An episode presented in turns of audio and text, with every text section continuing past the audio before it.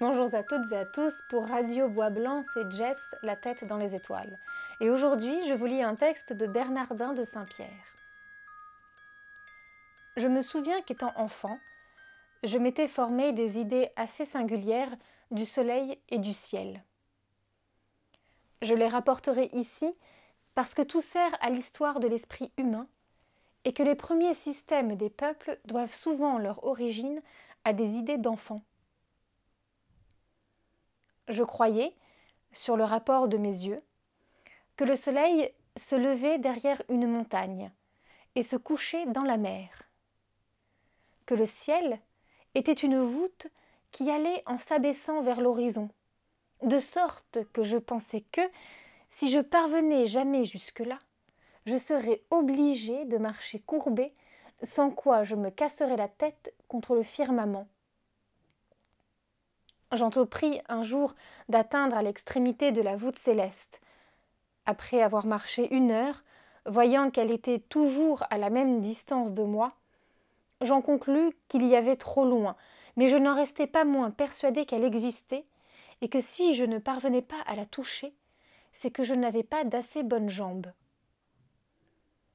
Au reste, je me figurais, à la vue des étoiles, que le ciel était percé d'une infinité de petits trous par où la pluie tombait sur la terre, comme par un crible, et que les étoiles n'étaient que la lumière de Dieu qui sortait la nuit par ces petits trous.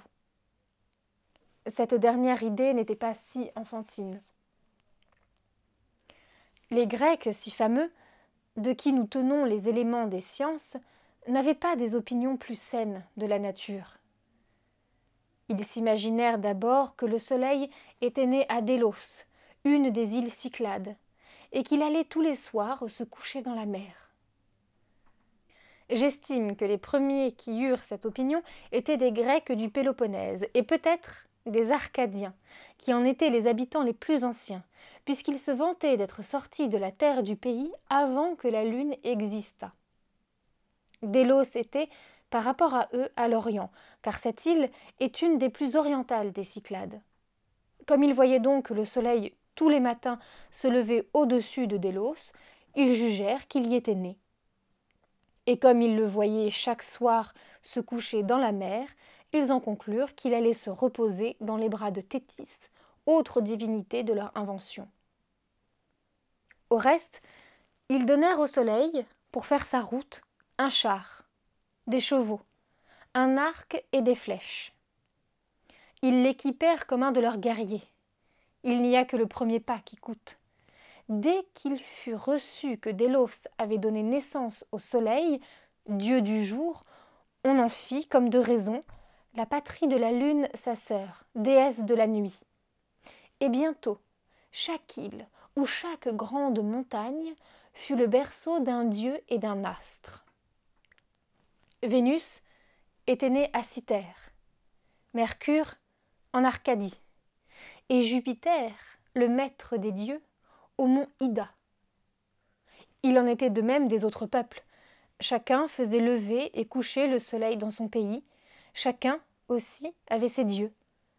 On ne saurait croire combien de désordres dans la morale et de guerres dans la politique sont nés de toutes ces théologies et de ces physiques partielles. A fallu que les hommes se soient liés d'abord par le commerce dans toute la Terre.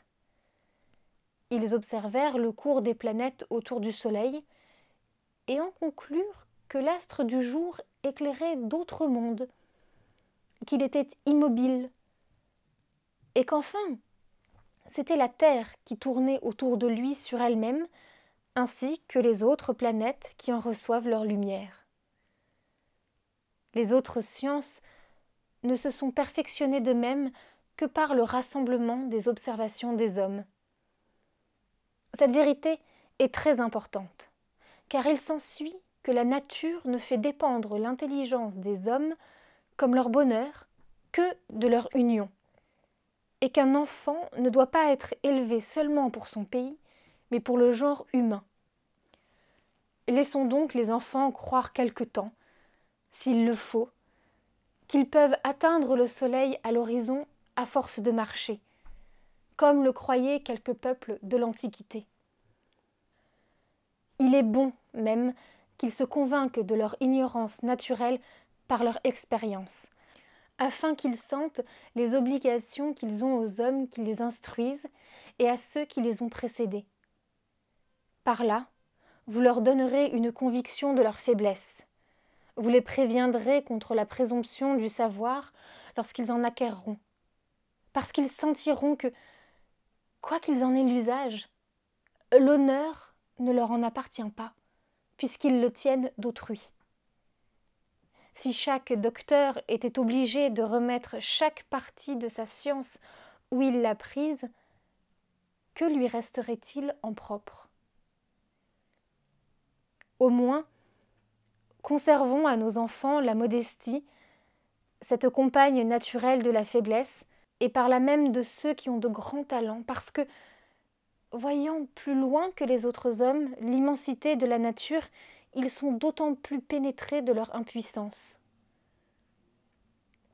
Il n'est pas nécessaire de commencer par rendre les enfants astronomes pour leur apprendre à connaître le cours du Soleil. Ils en trouveront aisément les points principaux en se tournant vers lui à l'heure de midi. Ils auront son orient à leur gauche, son couchant à leur droite, et son nord derrière eux. Son aurore, son midi, son couchant et son nord leur donneront une idée du jour et de ses heures, de l'année et de ses saisons, de la vie et de ses différents âges. Car un seul jour est une image du cours de la vie.